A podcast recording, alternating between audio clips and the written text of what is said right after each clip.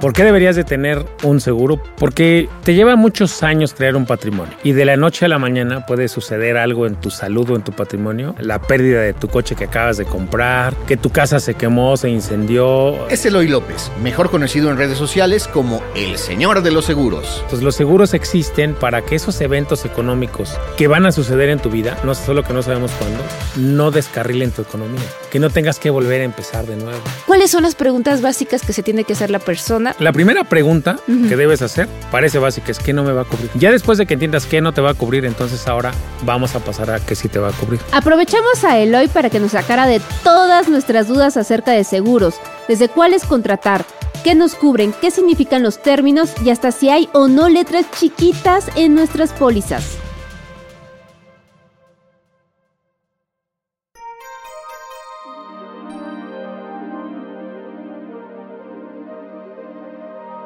¿Qué debemos revisar antes de contratar un seguro? ¿Qué coberturas nos ofrecen las aseguradoras? ¿Qué póliza debemos contratar si nos conectamos a Didi? Aquí te lo vamos a contar. Yo soy Javier Bravo. Y yo, Otto del Pino. Bienvenidas y bienvenidos a Cabina Didi. Pero no se distraigan porque el que pega, paga. Comenzamos.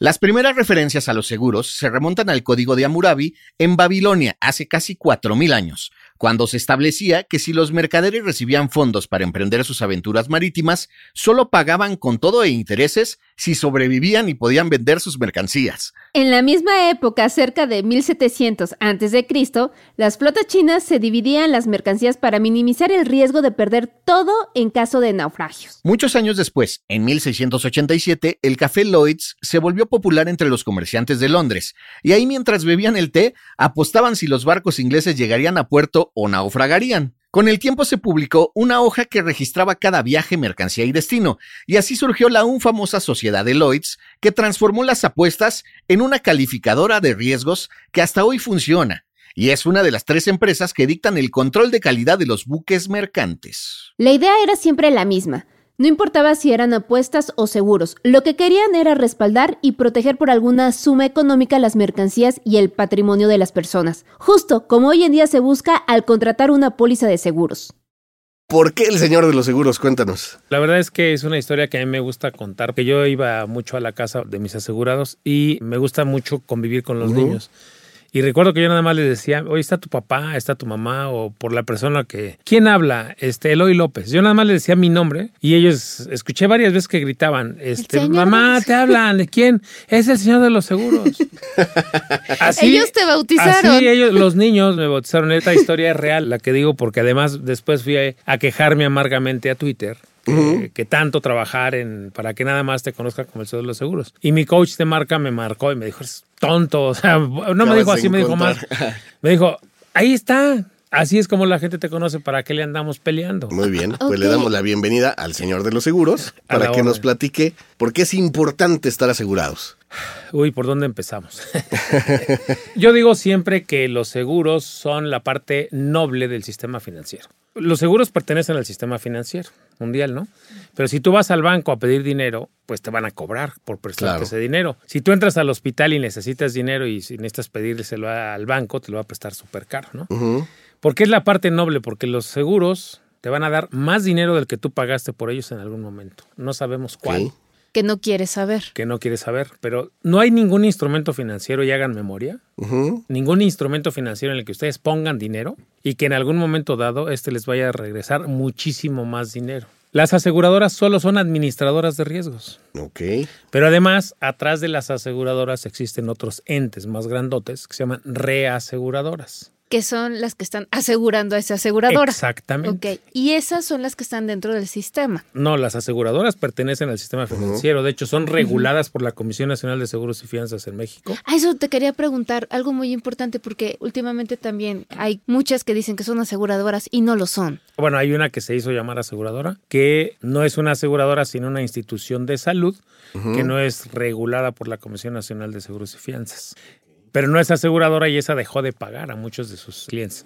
Entonces, las aseguradoras en México son reguladas por la Comisión Nacional de Seguros y Fianzas, reguladas y vigiladas. Y la Comisión Nacional de Seguros y Fianzas depende de Hacienda. Entonces, pertenecen al sistema financiero mexicano. Ok.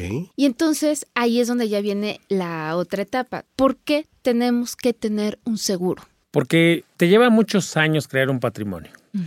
Y de la noche a la mañana puede suceder algo en tu salud o en tu patrimonio que te haga volver a tener que pasar ese número de años para construir el patrimonio. ¿Por qué deberías de tener un seguro? Porque hay un evento, el que sea, la muerte del principal proveedor económico de la familia, la pérdida de tu coche que acabas de comprar, que tu casa se quemó, se incendió, eh, quemar e incendiar es lo mismo, ¿ah? Eh, que explotó, que tembló en el temblor, en el último temblor hubo muchas personas que perdieron su casa. Y pregúntenme cuánto tiempo llevaban o cuánto tiempo tardaron en hacerse de una casa y cuánto tendrían que volver a hacerse. Entonces los seguros existen para que esos eventos económicos que van a suceder en tu vida, no solo que no sabemos cuándo, no descarrilen tu economía, que no tengas que volver a empezar de nuevo. O de cero, más bien. Exacto. Oye, ¿y las aseguradoras no descarrilan también? Esa es una buena pregunta. Técnicamente podrían quebrar como cualquier empresa. Claro. Pero al tener reaseguradoras, y esto es a nivel mundial, un principio del seguro es que alguien no puede asumir solo un riesgo porque quebraría. Voy a poner un ejemplo muy gráfico, las Torres Gemelas. Ok. Muy sui generis eh, la historia de cómo se pagaron las Torres Gemelas. La persona que las acababa de adquirir contrató una nueva póliza. El tema es que se pagó las Torres Gemelas. Fue uno de los eventos más catastróficos en los últimos 20 años o 30 de esa época. Y si lo hubiera tenido que pagar una sola compañía, que es la que estaba pagando, hubiera quebrado. Mm, Pero, como el principio del seguro dice que no puede una sola compañía correr el riesgo, el principio del seguro es dice todas las compañías tienen que distribuir el riesgo entre todos. Para que si fuera por muy catastrófico que fuera el evento, solo nos pegara porcentualmente a A todas. a todas. Entonces, quien pagó las Torres Gemelas después fue a cobrar a otras aseguradoras como la pequeña parte. Entonces, un principio del seguro. Antes existía el famoso café de Lloyd en Londres, que es Ujú. donde se venden, es como un mercadito donde se van a literalmente vender riesgos. ¿No? Entonces ahí todas las personas compran riesgos y cada una compra un pedacito. Y así fue como. Así, así es como se, vamos a decir que se redistribuye el riesgo. Por si fuera muy catastrófico, no lo tuviera que pagar una sola empresa. O sea, si yo aseguro mi coche, hay una empresa que me asegura, pero ella distribuyó el riesgo con otras, digamos. Sí, ese sería el principio. Si la aseguradora es muy grande, puede ser que ella sí pueda absorber todo el riesgo. ¿No? Solita. Y nada más como distribuye el otro. Pero los riesgos grandes regularmente se distribuyen entre muchas Pero aseguradoras. claro, no es lo mismo un coche que las Torres Gemelas. Exactamente. Pero que imagínate que no, no fuera un coche, sino en un temblor fueran mil coches o Claro. de repente se cayeran. Una tormenta, una Un- inundación. Exactamente. Entonces, Y hablando de autos, ya en este tema y entrando, por ejemplo, en el caso de los conductores, ¿qué tipos de seguros son los más comunes o los que deben de ellos buscar? Los que ellos deben contratar son los de plataformas. Es que no es un servicio público. Le han cambiado el nombre varias veces. Ahorita voy a decir cómo se llama. El nuevo, el más actual, el que le han puesto. Ajá. Pero regularmente se conocía como transporte privado de personas. Así empezó. Cuando le cambiaron el nombre del seguro, en lugar de ser particular, porque no podía ser o particular y tampoco era un taxi. ¿Están de acuerdo? Este nuevo nombre se llama Empresas de Redes de Transporte. Porque ahora, pues hay más empresas, ¿no? que se dedican. Entonces, si tú rentas con una de estas empresas, tienes que contratar un seguro especial, porque en tu coche no es un seguro, no es un coche particular y tampoco es un taxi. Ok. Entonces, un taxi, por ejemplo, necesitaría un tipo de seguro, un conductor de familia o personal es un tipo de seguro Sí. y el de plataforma es otro tipo de seguro. Y aquí viene sí. la duda. Ajá, exacto. Entonces, ¿qué pasa si yo como usuaria tengo plataforma y aparte tendría que tener dos seguros y pagar doble? Uno, Uno. ¿Y cuál sería? ¿Cómo sabría? con la aseguradora que tú contrates, tienes que pedir que sea un seguro que opere para servicio privado de transporte de personas. Hay algunas aseguradoras que te permiten trabajar con todas las plataformas, con Didi y todas las que existan, o hay algunas que solo son muy particulares. Las aseguradoras han dicho, tú nada más tienes que decirme, declararme el uso de tu vehículo. Si el uso de tu vehículo es transporte privado de personas, lo recomendable es que contrates un seguro con esas características. Ok, entonces a ver si entendí. Puedo tener, no importa la marca de mi seguro, pero le tengo que especificar que también lo voy a utilizar para plataforma. Y entonces ahí ya cambiaría ese pago. ¿Es más caro? O es más caro. Ok, ¿qué tanto sube el costo? Eh, las primeras veces llegaba a ser hasta del doble o en algunas del triple. Si me permiten explicar por qué, porque hay más riesgo, porque hay menos cuidado de parte de los choferes, porque es más difícil controlar los siniestros o los eventos que lleguen a suceder. Claro. Entonces, mientras más se utilice un carro, las probabilidades de que exista un accidente, de que se lo roben y todo, aumentan radicalmente. Entonces, cuando tú vas a contratar, tienes que declarar el uso de tu vehículo. Si es particular, si transportas algo en él, si lo usas para tu empresa, tienes que declarar el uso de tu vehículo. Es bien importante porque las aseguradoras hoy tienen tarifas diferenciadas, llamémosle así y muy particulares para el riesgo que estás teniendo en tu carro. Entonces, ¿qué tienes que declarar? Que lo utilizas para transporte privado de personas. Y, por ejemplo, ¿y qué pasa? Que no sabía esa parte y yo decía, ok, tengo asegurado mi carro, ¿no? Porque la plataforma te exige que para que ingreses, tu carro esté asegurado, ¿no? Pero no. Entonces, ¿qué pasa si yo lo doy, digo, estoy asegurada, no hay problema, y tengo un accidente? ¿La aseguradora se puede negar a pagarme? Sí. ¿Sí? Sí. ¿Pero por qué? O sea, ¿lo dice el contrato? Lo dice el contrato. Aunque no lo diga el contrato, déjenme decir, voy a irme un poco más atrás. Los seguros son contratos de buena fe. Ok. Si tú cuando contratas tu seguro y te preguntan cuál es el uso de tu seguro, tú dices que es uso particular y lo utilizas para otra cosa, técnicamente estás, cometiendo un fraude. Estás cometiendo un fraude. En realidad estás omitiendo información. la primera instancia, todas las aseguradoras, todas y todas las instituciones financieras por ley deben tener una unidad especializada de atención. ¿Qué sería? Así se llama, unidad especializada de atención. Por ley, todos los bancos, las aseguradoras deben tener una unidad especializada de atención. ¿De qué se encarga esa unidad interna? De dirimir todas las controversias que se tenga sobre el contrato o la póliza en particular. Si en esa área no se llega a ningún acuerdo, entonces sigue la Conducef. Todos los productos financieros que tú contrates, la Conducef, los rige. Ahora, la Conducef, igual que el Profeco, es una mediadora. Si un asegurado va y ya fue a la aseguradora y no a esta unidad especializada de atención y no llegó a un acuerdo con la aseguradora, vamos a decir, se mantiene el desacuerdo, van a la Conducef. En la Conducef ambos llevan a sus abogados. La Conducef lo que hace es busca conciliar. Si aún así sigue el desacuerdo, ¿qué sigue? Que se puede hacer una demanda. Ok. Ok, pero bueno, ahí ahora sí que ya nos quedó claro a todos, ¿no? Entonces tenemos que estar viendo a través de la aseguradora y decir para qué vamos a utilizar nuestro Es correcto. El uso del vehículo es importantísimo declararlo.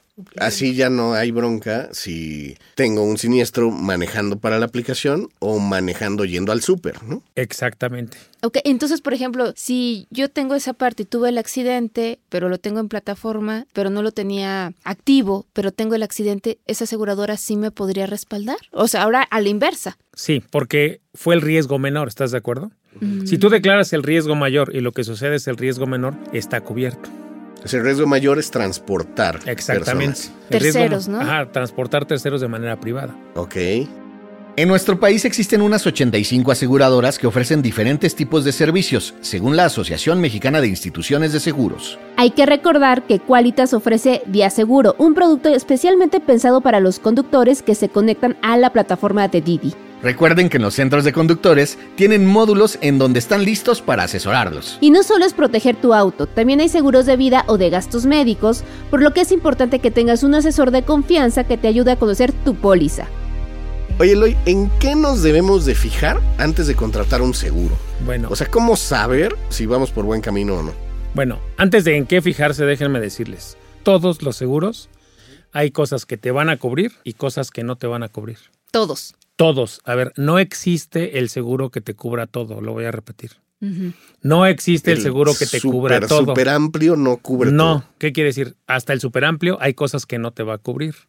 Entonces, ya desde ahí derribamos la idea de que yo compro un seguro que me cubre todo. No, no hay seguros de ninguna especie ni de gastos que te cubran todo. Entonces, o sea, ahí es donde vienen las letras chiquitas. Es que no hay letras chiquitas, se llaman exclusiones y están desde el principio. Hoy los seguros tú los puedes comprar en una plataforma, en internet, en un banco o con un agente. Mi recomendación es que siempre los contrates con un agente y no porque yo me dediqué a eso, sino que si supieran la cantidad de personas que llega conmigo que tiene dudas de su póliza que compró en el banco porque nadie se la explicó, si la contratas con un agente, los agentes tenemos la obligación de explicártela. ¿Qué sí te va a cubrir, qué no te va a cubrir? Y dónde leer desde el principio lo que no te va a cubrir. Eso es primero, ¿no? Eso es Saber primero. qué Pues es no. buscar un traje a tu medida, pero con un sastre, con alguien que lo sepa hacer. Entonces, tú que eres experto en esto y soy nueva y digo, es mi primera vez en este mundo de la aseguradora y quiero estar protegida. ¿Cuáles son las preguntas básicas que se tiene que hacer la persona? O sea, las cinco preguntas básicas o tres preguntas básicas para preguntarle a un asesor financiero de seguros. Depende. La primera pregunta que debes hacer parece básica, es ¿qué no me va a cubrir? Ok, ¿qué no me va Así, a es cubrir? simple. El no. Parece simple, parece burda, pero de verdad que, a ver, dime qué no me vas a pagar. Y todo el mundo piensa la inversa. ya, ya después de que entiendas qué no te va a cubrir, entonces ahora vamos a pasar a qué sí te va a cubrir. Ahora, no nos compliquemos. En seguros hay una regla, que es casi una ley. Los seguros te cubren todo. Fíjense lo que dije hace ratito. Que no te cubren todo. Exacto. Pero fíjense, los seguros te van a cubrir todo, excepto lo que está en las exclusiones. Claro. Que son, hay exclusiones, alcance y varias No, cosas más. ¿no? hay exclusiones generales que aplican para toda la póliza y Ajá. exclusiones particulares que Ah, aplican para ciertas secciones. Pero entonces, a ver, la regla es, ¿el seguro me cubre todo? Sí, excepto las exclusiones. Sí, y tiene lógica, claro. No, sí, sí, sí, sí. Sí, sí. Pero como no entendimos el no, Exactamente. Entonces, si entendemos esa regla, si no vienen las exclusiones, por ley y por regla tiene que estar cubierto. O sea, si en ningún lado la aseguradora no me dijo que no me lo iba a cubrir y que no estaba cubierto, entonces me lo tiene que cubrir. Ok, entonces a ver si entendí bien. a ver, entonces, primero saber los nos. Luego, el punto número dos, ¿cuál sería? Los cis. Es que si tú buscas qué sí te va a cubrir, no viene en la póliza. Lo que viene es lo que no. Exactamente. Viene Ah, lo que no. Ahora, si viene lo que sí, te va a decir, te cubro robo total, ¿no? Si fuera en auto, ¿no? Ajá, robo total y luego te especifica qué es robo total. Ah. Ah, porque ahorita podemos entrar ahí, hay una... Partes o no partes, todo el carro, este Ajá, accesorios. ¿Robo qué es robo total? Claro. Que se roben totalmente el carro. Que desaparezca. Y Eh. que nunca aparezca en cierto tiempo o no hay tiempo. Mm, 30 días regularmente suele ser para que ya se proceda a hacer un robo total, ¿no? Ok. Pero si te roban el carro y aparecen cinco días y lo encuentran desvalijado, todo lo que le quitaron procede como robo total, porque fue a consecuencia del robo total, ¿no?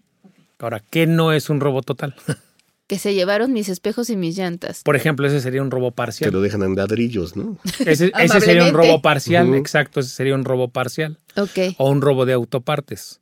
No estaría cubierto como un robo total. Entonces, si es en autopartes, ¿se cubre o no se cubre? ¿O tuviste que haber checado si lo cubría tu seguro? Se puede cubrir bajo un convenio. O sea, tienes que saber si sí o si no. Exactamente. Si O lo sea, firmaste. Puedes incluir tú puedes tus propias incluir, cláusulas. puedes incluir, eso se llama robo parcial y tú puedes ponerle un monto a robo parcial. También puedes cubrir, ahorita dijiste, si te lo dejan en ladrillos, también puedes pedirle cobertura de llantas. Y de ladrillos, por si las no, los ladrillos, los ladrillos ya los trajeron los ladrones. Ya los traían ellos. Oye, y por ejemplo, no sé, si me abren mi coche y todo y se roban la chamarra, el equipaje, algo valioso, ¿lo cubre? No, O sea, nada más el auto. nada más el auto. Ok. Exactamente, porque esos son objetos personales que no tienen nada que ver con el auto. Y puedo negociar eso, por ejemplo, no sé, vendo ropa, entonces traigo un closet entero en la cajuela. No, porque de nuevo, ¿cuál es el uso de tu vehículo? Particular. Exactamente. Ok, a menos de que yo hubiera puesto en mi seguro, lo utilizo para transportar cosas. Mercancía. No, porque, a ver, O ese es otro tipo de seguro. Esa es una buena pregunta. Voy a irme, por ejemplo, voy a subirlo de nivel y a las camionetas o camiones que transportan algo, lo que sea, comida, que transportan algo, ¿no? Entonces yo tengo que declarar que mi vehículo lo uso para transportar cosas. ¿Qué quiere decir? Me va a cubrir bajo ese riesgo. ¿La mercancía me la va a cubrir? No, porque la mercancía se tiene que cubrir con otro seguro que se llama seguro de mercancías. Todo se puede asegurar. Casi todo. Y por ejemplo, ¿cuál sería la tercera? Porque nos habías olvidado, la tercera pregunta para preguntarle al señor de los seguros. O sea, a, a alguien que me va a asegurar. Ya me diste la uno, la dos y la Deja- tercera. déjame, antes te voy a decir una cosa, como sé que este lo escuchan los conductores Didi, es muy importante que sepan lo siguiente. Voy a especificar qué no es robo total y busquen en su póliza donde... Todos donde- ahorita. Ah, sí, tienen que buscar. De hecho, hay una me cosa los que se llama glosario, se llama glosario, vayan ahí, un glosario de definiciones. Y va a explicar que sí es robo total, ¿ok? Yo voy a explicar que no es robo total y que a veces el conductor o o el dueño del vehículo no entiende. Si yo le presto el coche a, por ejemplo, viene mi hijo ahorita con mi hijo. Si yo le presto el coche a mi hijo y mi hijo se lo lleva y él ya no lo devuelve, eso no es robo. ¿Se lo prestó? Se llama abuso de confianza. Si mi hijo, yo no le presté el coche, lo dejé estacionado, él se lo llevó y, perdón, ¿no? Pero así puede ser tu sobrino, un familiar, una persona que trabaja contigo, se llevó tu coche. ¿Y se lo robaron? No es que no es robo, eso se llama abuso de confianza. Eso es importante que se sepa, porque si alguien... Sobre todo los que tienen flotilla. Exactamente. Mm. Es más, voy a poner un ejemplo burdo. Si yo tengo un carro con Bibi, ¿correcto? Y el conductor se lo lleva y no vuelve, la aseguradora no va a pagar porque eso no es robo, es abuso de confianza. Por eso es importante que la gente que tiene flotillas tenga contratos Exactamente. Es importante eso porque, o sea, por eso me detuve en esto. Justamente Claro. son pequeños detalles que les ocurren a los que manejan todo el día y que se olvidan. Vamos a diferenciar para que no se confundan, ¿no? Si yo tengo flotillas y uno de mis conductores se fue con el coche y ya no volvió, No es robo total. ese es abuso de confianza. Correcto. Si yo a uno de mis conductores le robaron el carro, Ajá. efectivamente ese sí es un robo total. Lo bajaron con pistola, sí es un robo total. Va y pone la denuncia. El conductor va y pone la denuncia y dice, yo trabajo este coche para tal persona y trabajo en la plataforma, me lo robaron, me bajaron, él ya dice todo. Ajá. Y entonces quien tiene que ir a acreditar la propiedad ya ante el Ministerio Público es el dueño del carro. Claro. Entonces ahí sí Ahí funciona. sí, porque ese sí es un robo total que le sucedió al empleado. Pero si el empleado, el prestador de servicios es el que se lleva el carro, ese es un abuso de confianza. Voy a poner un ejemplo más que también les puede pasar mucho porque es una modalidad. Hoy eh, en redes sociales, oye, vendo mi coche, alguien va y te dice yo te lo compro. Te deposito, nos vemos en tal lugar, tú me lo entregas, yo ya te deposité. Y no hay dinero. No hay dinero, entonces yo le entregué las llaves, ¿no? Ujú. y se va. No quiero decir el nombre de un amigo que le sucedió eso y que estaba súper enojado porque la aseguradora no le pagó, porque eso no es robo, es un abuso de confianza. Y ahora viene especificado también dentro de las exclusiones, pero O sea, depende del modus operandi. si es exactamente. es no. importante y vayan a la parte de que sí es un robo total, ¿no? Ok, ok, ok. Entonces ahora sí, vámonos con la tercera pregunta. Ahora sí, Ajá. la que quedó pendiente. Ajá. ¿Cuál sería Una la tercera? que no incluye, lo otro que sí, bueno, que no cubre, que sí cubre, y la tercera sería ¿Cuánto me va a tocar pagar a mí cuando use el seguro? Ay, sí. Ok. que Hace un ratito me decías eso, ¿no? Eh, Sí, de hecho, aquí viene el diccionario para Exacto. todos los que somos muy eh, Sí. desconocidos de este tema. Las definiciones que ¿Qué viene con- diablos es coaseguro, ¿no? Ajá, exacto. ¿Cuánto me va a tocar a mí pagar? Entonces, dentro de cuánto me va a tocar a mí pagar, vienen estas definiciones de... Exactamente. A ver, empecemos con la primero. ¿Qué es un coaseguro? todos los seguros para que operen de manera correcta y para que se controle la siniestralidad que le llaman, o sea, para que no exista una siniestralidad desmedida, debe haber un control y el único control que se ha probado a nivel mundial e históricamente que funciona es la participación del asegurado. Ok. Y eso a veces tiene distintos nombres. Regularmente suele conocerse con el nombre de deducible. Pero a veces, además del deducible, existe otra cosa que se llama coaseguro. A ver, ¿qué es el deducible? Deducible y coaseguro se parecen mucho en que son dos participaciones del asegurado al momento del evento. No entendí. A ver, cuando sucede el evento, de todo lo que sucedió, hace ratito me preguntabas, oye, ¿para qué contrato un seguro? Para que tu economía no se descarrile. Entonces, si se me quema mi casa, bueno, pues no me va a costar lo mismo decir, oye, pues yo participé con todo lo que se quemó, nada más perdí el 5%. Claro. Y la aseguradora con el 95%. O yo participé con el 10% y la aseguradora con el 90%. es una par- parte proporcional Exacto. del valor. Una parte muy pequeña es con la que yo tengo que participar al momento del evento. Ujú. Claro. Esa garantiza que yo voy a cuidar, porque sé que al momento de un evento yo también tengo que participar. Depende de lo que yo contrate. Y el monto, ¿no? El También. monto. Ese es el deducible. Eso te digo, puede tener nombre deducible y coaseguro. A veces aplica deducible, a veces aplica coaseguro y a veces aplican los dos. Ahí es donde se complica un poquito. la Ajá, ¿y cuándo son los dos? En seguros de gastos médicos suelen estar y existir los dos. Claro. Ok, el deducible ¿qué es? Es los primeros pesos que tú siempre vas a pagar. Es una cantidad fija que tú ya sabes. Tú eliges 10 mil pesos, 20 mil pesos o 50 mil pesos de deducible. Mientras más alto elijas tú tu participación, mientras más alto elijas tu deducible, tu prima va a ser más baja. Porque tú le estás diciendo a la aseguradora, si ocurre un evento, yo participo con más dinero al momento del evento. Ah, pues yo te vendo una póliza más barata. Claro. Esto se entiende mejor a veces con un ejemplo. Tengo una póliza de gastos médicos y me gasté entre entrar al hospital y cirugía y todo 100 mil pesos y todos proceden, ¿correcto? Ujú. Las condiciones de mi póliza dicen que yo tengo 10 mil pesos de deducible y además un 10% de coaseguro. Síganme en la idea. De los 100 mil pesos que proceden, yo tengo que participar con estas dos cosas, ¿no? Con Lo- 10 mil pesos de entrada de Entonces, deducible. primero le tengo que restar mi deducible. Y a lo que reste, le tengo que aplicar el coaseguro. O sea, 9 mil. 9 mil, exactamente. Entonces, de un evento de 100, ¿con cuánto participé yo? Con 19. Exactamente, 10 mil de deducible más 9 de coaseguro y la aseguradora con 81. ¿Quién participó con más? La aseguradora. Ahora, viene un evento mayúsculo. Fue 100 mil, no fueron 100 mil, fue 10 veces más, un millón de pesos. Entre hospitalización, terapia intensiva, so- se gastó un millón de pesos. ¿Con cuánto tengo que participar yo? Con igual. 10 el- mil primero. Y el 10% del Ajá, total. 10 mil, entonces ¿cuánto restan? Primero le quitamos eso. 990 mil, ¿no? A los 990 mil le tendría que aplicar 10% de coaseguro. ¿Cuánto sería? 99 mil. Exacto. Ahí todas las aseguradoras tienen un tope de coaseguro. Ah. Porque, ¿qué quiere decir? Topan la participación del asegurado. Dicen, a ver, tú no te preocupes porque el espíritu del deducible y el coaseguro es que tú participes, pero si el evento es muy grande, pues también te vas a descarrilar. Claro. Te voy a poner un tope y ese tope tú lo conoces desde el principio. Va a variar de aseguradora, que puede ir desde 35 mil pesos Ujú. hasta 120 mil pesos, es el tope de coaseguro más alto. Pero ¿qué quiere decir? El coaseguro tiene un tope, tu participación tiene un límite. Que tú ya lo estás pagando Eh, y estás consciente de ello, Exactamente. Tú- claro. Tú, ya sabes, a ver, si por muy grande que se fuera el evento, yo ya sé cuánto voy a pagar de deducible. De que son máximo. el máximo. y está Entonces, topado. Está topado. Entonces, sigamos con nuestro glosario. Sí. Entonces, ahora, en definiciones, ¿una suma asegurada es el total? Es el total de lo que me va a pagar la aseguradora que yo contraté. O sea, si se exceden mis gastos, ya. Ya van por mi cuenta. Ok.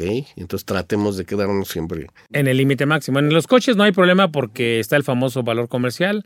O si yo lo acabo de comprar, puedo conseguir hasta valor factura un año o hay aseguradoras que me lo extienden dos años, ¿no? Ujú. Esa sería la famosa suma asegurada. ¿Cuál es la suma asegurada? El monto máximo que me va a pagar si se roban mi coche. Me voy a ir primero por coches y luego voy a brincar a gastos médicos, ¿no? Pero los seguros de auto no es la única suma asegurada que tienen.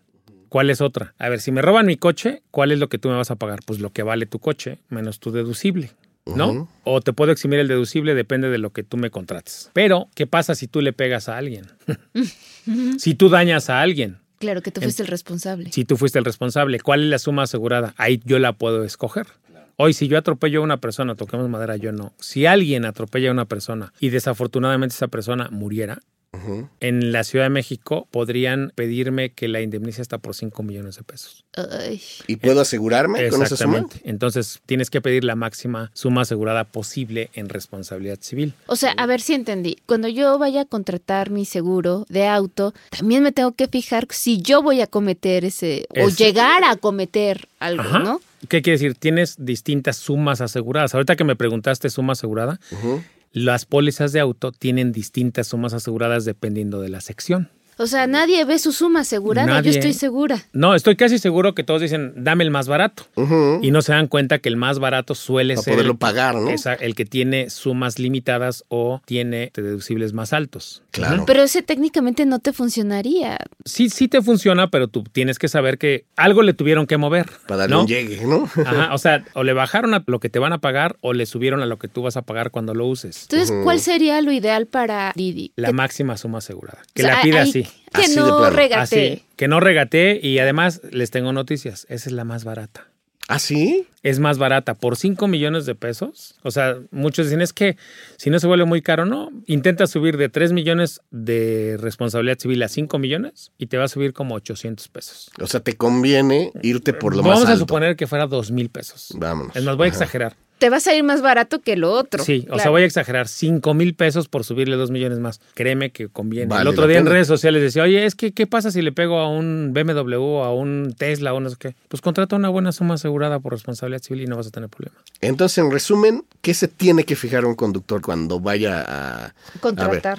Que tenga las mayores sumas aseguradas posibles Ajá. Y los deducibles más bajos posibles que pueda pagar. Ok, eso suena bien. Eso suena, eh, me gusta, no, Sí. no, no, no pagar tanto. Y yo sigo con mi diccionario, Sí. no me odien. y si nos vamos ahora en el tema de autos, la responsabilidad civil sería eso. O sea que si yo puedo dañar a un tercero. Exactamente. En su persona o en sus bienes. Y si le pego a cosas de la calle o ese tipo de cosas, También. ¿también, lo ampara? También lo ampara. Y son carísimas. O sea, Si los famosos daños a las vías de Un comunicación. poste. A la nación. Un poste, exacto. Los famosos daños a la nación son carísimos. Un poste, por ejemplo, de luz, más o menos 400 mil pesos, dependiendo del municipio donde lo Y ni tires. sirven. Ah, bueno. Eso ya te lo van a Ese es cobrar. otro- ese te ya lo van no a cobrar importa. prendido. Anda, ¿no? te lo van a cobrar como si fuera nuevo, pero sí. Pero si le pegaste al del El- transformador y tumbas toda la colonia. Este, ¿cuánto- ya. ¿Cuántas veces has visto un choque y dañó algo? ¿no? Y se va. Y llega la policía y siempre les dice, oye, pues vete. No, no, no, no se vayan porque el seguro cubre los famosos daños a la nación. Ok, ok. Sí, porque son puentes peatonales, Exactamente. y rejas. Mira, eh, no te debe importar cuánto cuesta un seguro, sino enfocarte en cuánto vale un seguro. Ok. O sea, cuánto vale es todo lo que va a poner ahí, el dinero que va a poner ahí si tú lo necesitas. Me voy a los extremos más altos. ¿Por qué deberías de tener un seguro de gastos médicos? Porque pues acabamos de pasar dos años que nos abrieron los ojos y que sabemos que te puedes enfermar o morir en cualquier momento. Todos. Entonces hoy esto nos debe tener una conciencia que enfermarnos o morirnos es altísimo Claro. de altísima probabilidad. Por eso deberíamos de pensar en un seguro de gastos médicos. Y siempre va a ser mejor transferirle ese riesgo a alguien que sí lo pueda pagar, que es una aseguradora, ¿no? Ya para terminar, ¿qué consejos nos darías para encontrar un seguro a nuestra medida? El primero, contrátenlo siempre con un agente de seguros, siempre. Para que te explique. Sí. Con el señor de los seguros. Para es, hacer. pues sí, claro. Sí. Si es conmigo está bien, pero si no, con un, un colega, vemos más de 50 mil colegas en México.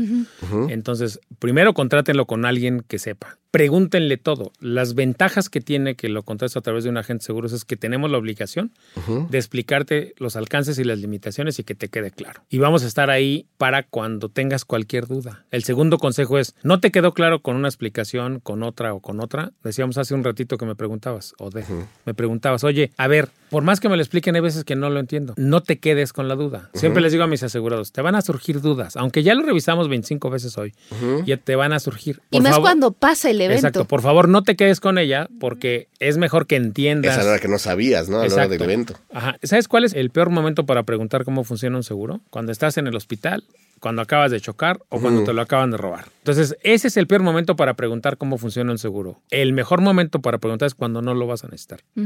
Los seguros finalmente son cosas que contratamos para no usar. O Eso. sea, que es lo ideal, ¿no? Yo siempre digo que se necesita mucha cultura para contratar seguros, porque va a haber seguros, por ejemplo, el de coche, que estés pague y pague y pague y pague y nunca lo uses. Ah, pero lo dejaste de pagar un día y al otro día Al otro- checaste. Sí. sí, claro. O por si me pasa. Más bien, no para que no me pase, porque yo siempre digo, no, el seguro no va a evitar ni que te mueras, ni que te enfermes, ni que choques. Eso no lo va a poder evitar. Claro. Pero ¿qué sí hace un seguro? Que el dinero que se necesite para pagar el hospital, para pagar la cuenta de los últimos gastos si te moriste, para pagar lo que dañaste, eso sí, el dinero lo va a poner alguien más y no tú. Súper. Entonces, Al menos la mayor parte, ya dijimos, ¿no? entonces preguntar todo. Todo, no te quedes con las dudas. Pregunta todo. La segunda es lee todo. Lee todo. Lee, lee. Es importante porque nosotros tenemos la obligación, insisto, es hasta una obligación legal de explicarlo, los alcances y las Y limitaciones. nuestra obligación de Es leerlo, leerlo. claro, claro. Exacto. ¿Dónde te podemos encontrar las personas que tengan dudas, tus redes? En Instagram me siguen como El Señor de los Seguros, en TikTok también como El Señor de los Seguros. Tengo un sitio que se llama elseñordeloseguros.com o previsiónfinanciera.com. En donde más me encuentran, porque es la red que más me gusta, se llama Twitter. Ahí me encuentran como arroba Eloy López J. En YouTube se llama El Señor de los Seguros TV y tengo un podcast. Bueno, tengo dos. Ok. Uno se llama El Señor de los Seguros Podcast, así me encuentran. Ahí hablo para la gente que no sepa seguros. Y tengo otro que se llama Ventas 2020 con el Señor de los Seguros, que ese es tips de ventas para los colegas. Ok, hay para Ah. todos. Para todos. ¿Algún teléfono o algo así que digan, es que quiero contratar o quiero saber? Es un correo que se llama info arroba previsiónfinanciera.com. Lo repito, info arroba previsiónfinanciera.com. Créanme que ese va a ser el camino más rápido que les contesten. Eloy, pues muchísimas gracias. Un gusto. Gracias a ustedes. Esto fue Cabina Didi. Muchas gracias por escucharnos. Este episodio fue producido por Quisaya Estudios para Didi. Lucina Melesio es la directora y productora ejecutiva. Javier Bravo y yo, Ode del Pino, estuvimos en los micrófonos y en la producción. El guion es de Javier Bravo. Sara Carrillo es productora senior. El diseño sonoro y el tema musical son de Carlos Jorge García y Tiger Love. Los ingenieros de grabación en el estudio fueron Manuel Vargas Mena, Gabriel Chávez y Mateo Pineda de Soundmob Studio. Por Didi, Marisa Hurtado es la encargada de comunicación en el sector de movilidad y Gerardo Arriola es una lista de comunicación y para que conozcas las promociones vigentes de Didi y cheques términos y condiciones, entra a la página mexico.didiglobal.com. ¿Te gustó el show? Pues dale seguir en la plataforma que uses para escuchar tus podcasts, porque estamos en todas y es gratis. Nos escuchamos la próxima semana. Adiós.